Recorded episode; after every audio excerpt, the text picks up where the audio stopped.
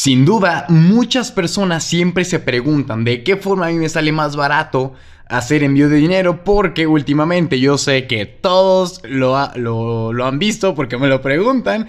Oye Cesarowski, ¿qué moneda me recomiendas mover sin pagar tantas comisiones? Y sin duda tenemos una gran variedad de ellas. Así que quédate con nosotros para seguir escuchando más de ventas, liderazgo y Bitcoin.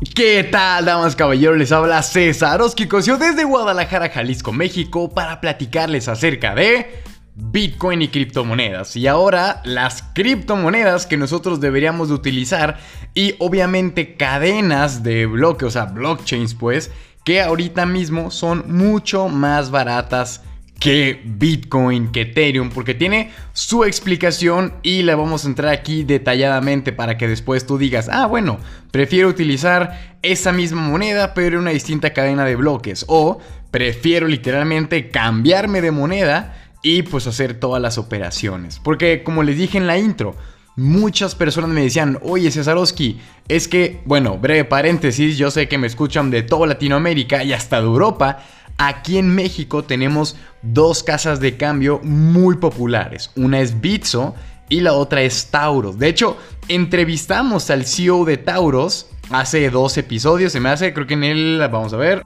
exactamente en el episodio 71. Entonces, para que conozcan un poco más, y de hecho ahí él hablaba de que todavía no estaba Ethereum, ahorita ya está Ethereum, entonces fue muy rápido.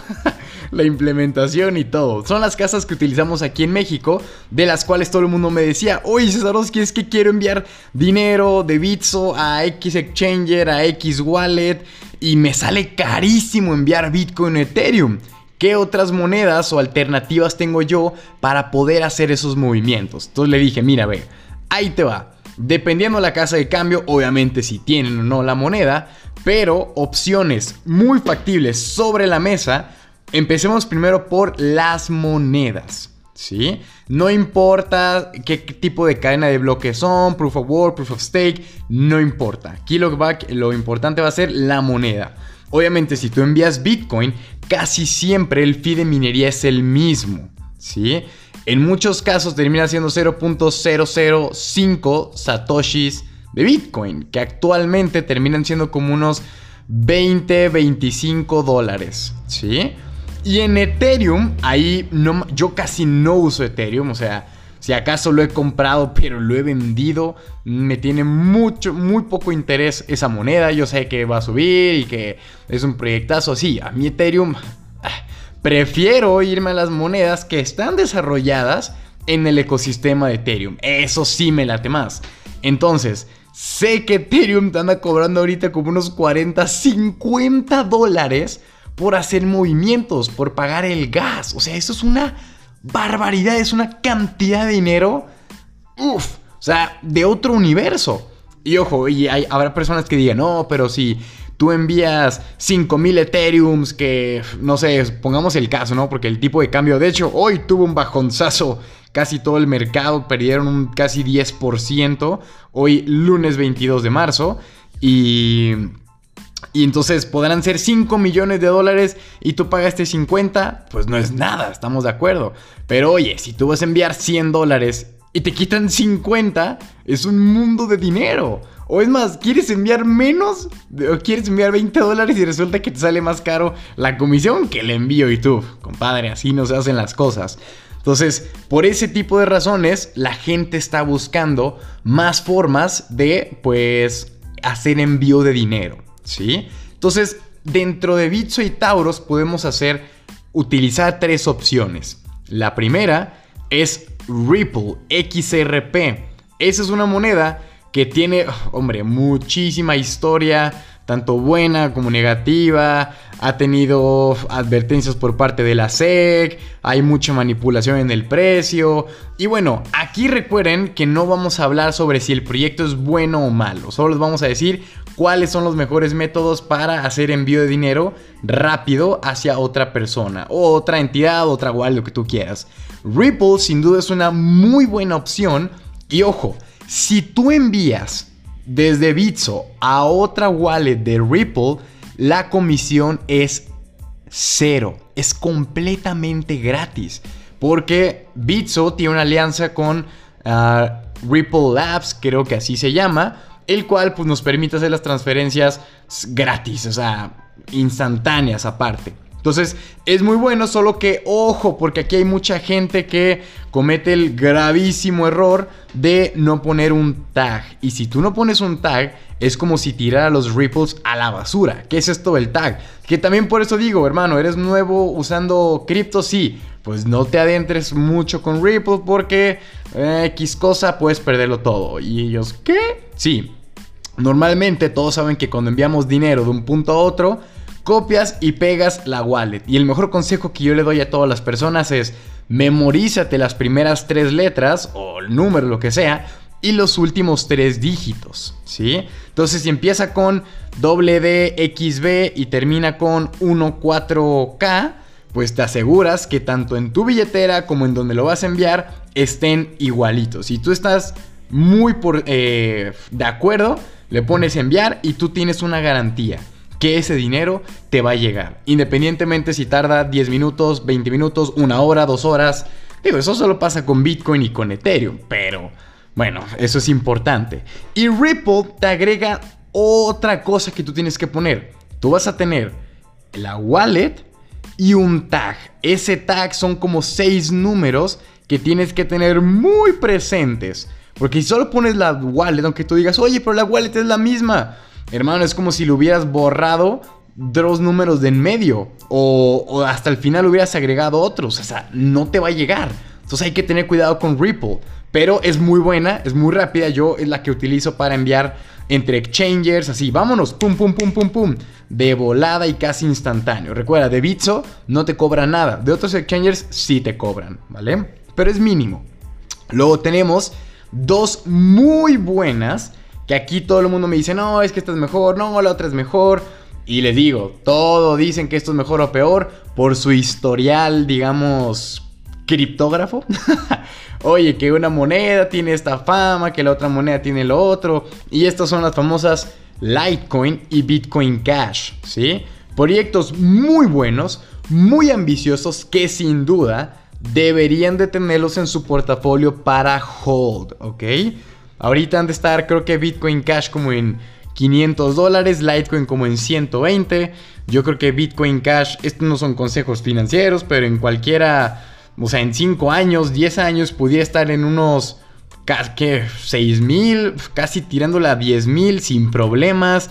Litecoin pudiera estar en 1200, 3000 dólares. O sea, hay patrones que te indican que esos precios pueden llegar. Entonces, Litecoin, así como dicen que Bitcoin es el oro de las criptomonedas, el oro digital, Litecoin se le conoce como la plata digital. Y Lite porque justamente es para hacer operaciones pequeñas que no ocupen tanto espacio en la blockchain y son rápidas y sumamente baratas. Lo mismo ocurre con Bitcoin Cash. Bitcoin Cash es una bifurcación de Bitcoin, o sea, un split, se dividió como un gemelo y este, pues lo que hace, como el nombre lo dice, Bitcoin Cash, hacer como Bitcoin efectivo para que se paguen las cosas rápido. De estas dos, los fees son muy baratos, ¿sí?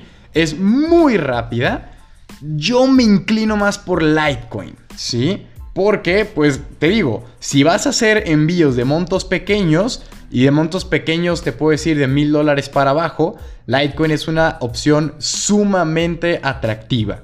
Mientras que Bitcoin Cash, mm, sí, pero te digo, a mí hay cosas turbias de esa blockchain que no me gustan. Entonces yo no pondría en riesgo mi dinero. Sin embargo, les digo, eh, si, si olvidan lo que les acabo de decir, también es muy rápida. Y en comisiones, casi, casi que la diferencia son centavos, ¿eh?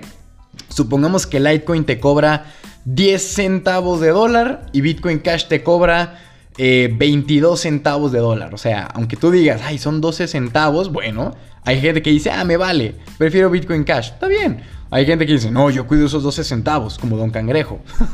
Quien no sabe qué es Don Cangrejo, pónganse a Brubo Esponja y sabrán un buen chiste que acabo de aventar.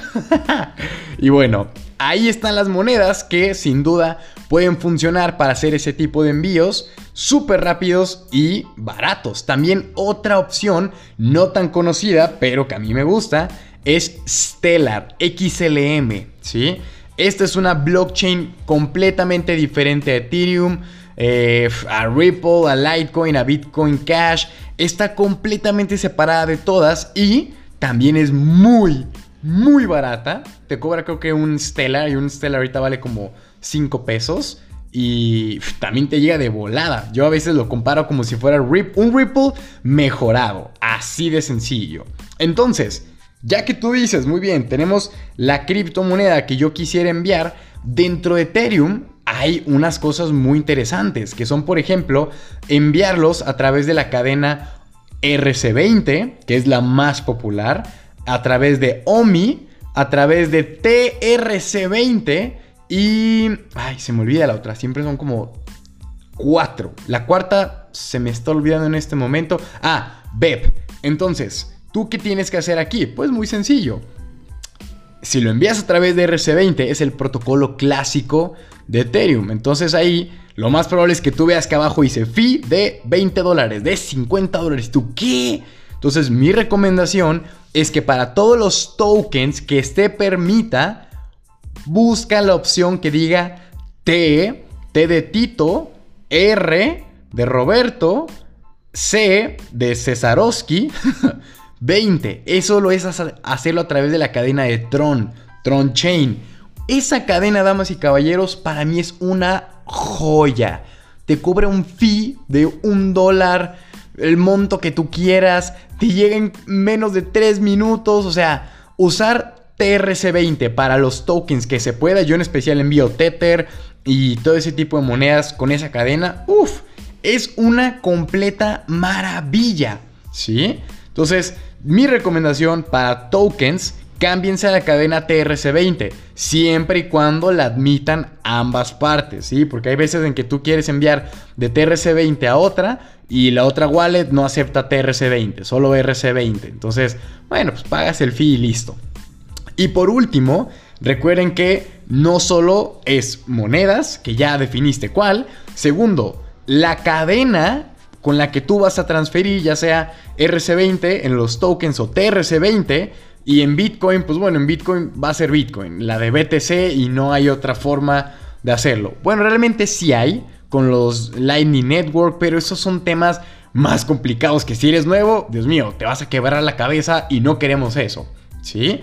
Y por último, puedes elegir hasta el protocolo. Ya sabiendo que tienes TRC20 y RC20, pues te presento Binance Smart Chain, que de hecho hablamos de ello en el episodio de Ethereum va a morir, DeFi y PancakeSwap, porque las comisiones de Ethereum son tan altas que Binance se puso las pilas, creó una cadena de bloques muy similar a Ethereum, en la cual todo el mundo está haciendo sus movimientos, está operando en los DEX, en los exchanges descentralizados, que vamos a platicar de ello para que también tengan una opción mucho más descentralizada en este mundo cripto.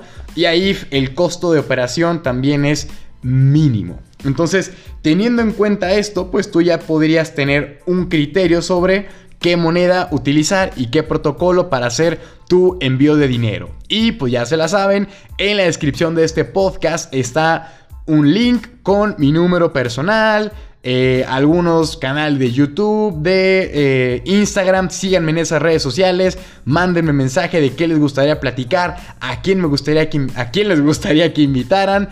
Y los tendremos aquí porque esta comunidad va creciendo como cohete, así como Bitcoin estos últimos meses. Y pues nada, este es Cesarowski y les mando un cripto abrazo.